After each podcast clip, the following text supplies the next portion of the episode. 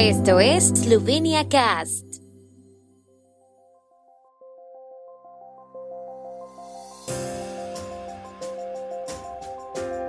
Noticias. Golob, Fayón y Mesets concluyen negociaciones de la futura coalición de gobierno.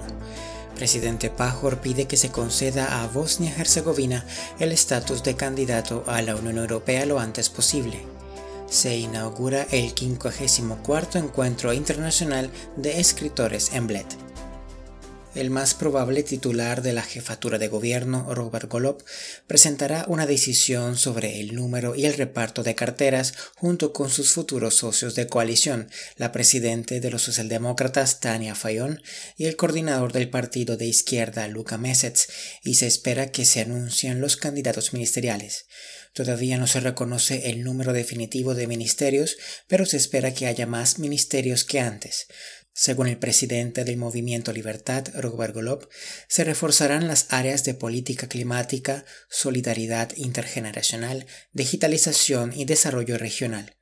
Por ejemplo, los ministerios de Clima y Energía y de Recursos Naturales y Ordenación del Territorio serán nuevos, como informó Natasha Mulets de Radio Eslovenia. La reorganización del Ministerio de Educación también se ha mencionado en la opinión pública desde hace tiempo y se dividirá en dos ministerios. El primero se encargará de los jardines de infancia y las escuelas primarias y secundarias y el segundo de la enseñanza superior, la digitalización, la ciencia y el desarrollo.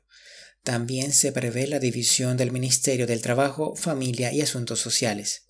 La gran mayoría de los ministerios pertenecerán al movimiento Libertad. Se espera que cuatro ministerios sean para el Partido Socialdemócrata y tres para el Partido Izquierda. Mientras tanto, los nombres de los posibles candidatos ministeriales han circulado entre la opinión pública desde las elecciones y es posible que haya cambios antes de la decisión oficial. Está más o menos claro que Tania Fayón de los socialdemócratas será la nueva ministra de Asuntos Exteriores y como ella misma ha confirmado, el ministerio pasará a llamarse Ministerio de Asuntos Exteriores y Europeos. Es probable que el coordinador del partido izquierda Luka Mesets se haga cargo de la cartera de Asuntos Sociales.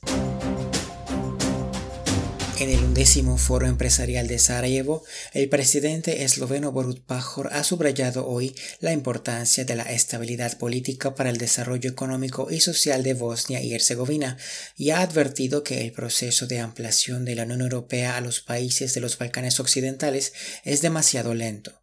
También pidió que se concediera a Bosnia y Herzegovina el estatus de candidato lo antes posible.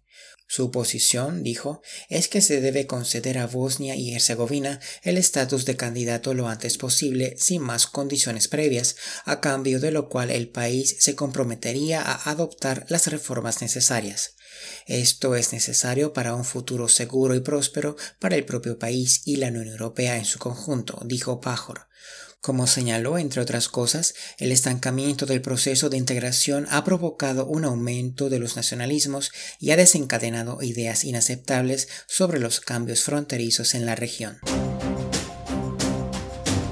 El 54 Encuentro Internacional de Escritores se inaugura hoy en Bled. Lo inaugurará entre otros el presidente de PEN International, Burhan Sonmes, que anoche presentó en Ljubljana la traducción al esloveno de su novela Estambul, Estambul. El evento se celebrará en un formato híbrido y se centrará en temas de actualidad como la guerra en Ucrania y el COVID-19. Se espera que asistan a la reunión unos 90 delegados, un tercio de los cuales participará en línea. Esperan, entre otros, miembros de los centros PEN de China, Hungría, Ucrania, Bielorrusia, Croacia, Francia y Portugal.